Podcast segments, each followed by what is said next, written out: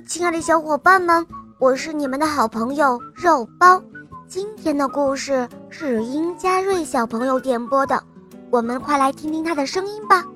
肉包姐姐你好，我来自浙江开化，我姓殷，我叫殷佳瑞，我今年七虚岁了。我今天想点播一个故事，它叫《大头鱼上学记》。我喜欢小肉包童话《萌猫森林记》。好的，小宝贝，你点播的故事马上就要开始喽。下面请收听《大头鱼上学记》，播讲肉包来了。很久很久以前。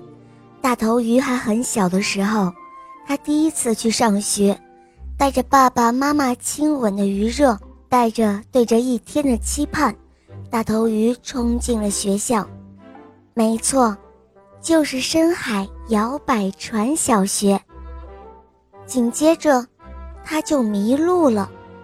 在他周围游动的大鱼们很清楚自己要去哪，他们找到了储物柜。认准了班级，飞快地一闪而入。大头鱼却落在了后面，笑容渐渐从他脸上消失了。最后，他停在了一间教室的门边上，羞怯地朝里面张望着。这个班级正在练习书写，大多数的同学都会写。无论鱼叫什么名字啊，依旧鱼性十足。莎士比亚，鲨鱼的鲨。鱼不可貌相，它们可谓多姿多彩，魅力无穷。教室的墙面上还有很多名鱼名言。大头鱼就试着跑了进来，他开始试着写自己的名字。但他就是写不好。此刻的大头鱼觉得什么都是一团糟，他皱起了眉，叹着气，啪嗒一声，扔下了铅笔，数了数自己遇到的麻烦。哦，麻烦一，我不聪明；麻烦二，我永远也学不会；麻烦三，我适应不了。还有还有四，唉，还是算了吧。就这样，大头鱼皱着眉头，沿着长长的走廊向前游。唉，今天的午餐是浮游生物汤、海藻沙拉。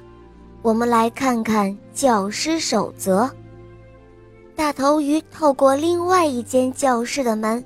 小心翼翼地朝里面看去，这个班级正在练习画图形呢。大多数的同学都会画，我画三角，我画星星，那我画这个怎么样？大头鱼试着画菱形，可他就是画不好，他画的乱七八糟的。大头鱼觉得一团糟，他皱着眉。叹着气，啪嗒一声，扔下了笔，数了数自己遇到的麻烦。麻烦一，我不聪明；麻烦二，我永远也学不会；麻烦三，我适应不了；还有四，唉，就算了吧。大头鱼愁容满面，沿着过道越飘越低。嗯，怎么办呢？直到他又来到一间新教室的门前，也许这才应该是他待的地方。这个班正在练习算术，大多数同学都会算。三十六除以三，我知道，等于十二，怎么样？哎，不错嘛。大头鱼试着练竖式算除法，但是他就是不会练。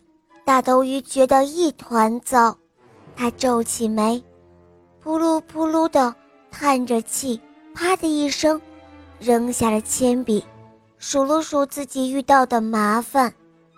麻烦一，我不聪明；麻烦二，我永远也学不会；麻烦三，我适应不了。哎呦，还有四，哎，算了吧。他朝着学校外匆匆游去。天哪，我受够了！上学简直就是自讨苦吃，我可不想在这儿待了。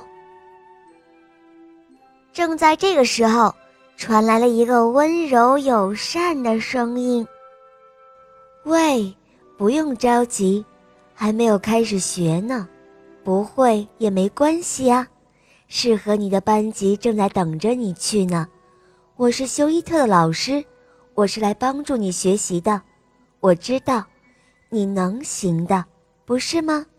哦，不会吧？哦。”你是聪明的小鱼，多多练习就能够学会。小家伙，你会适应这里的，一定要记住哦。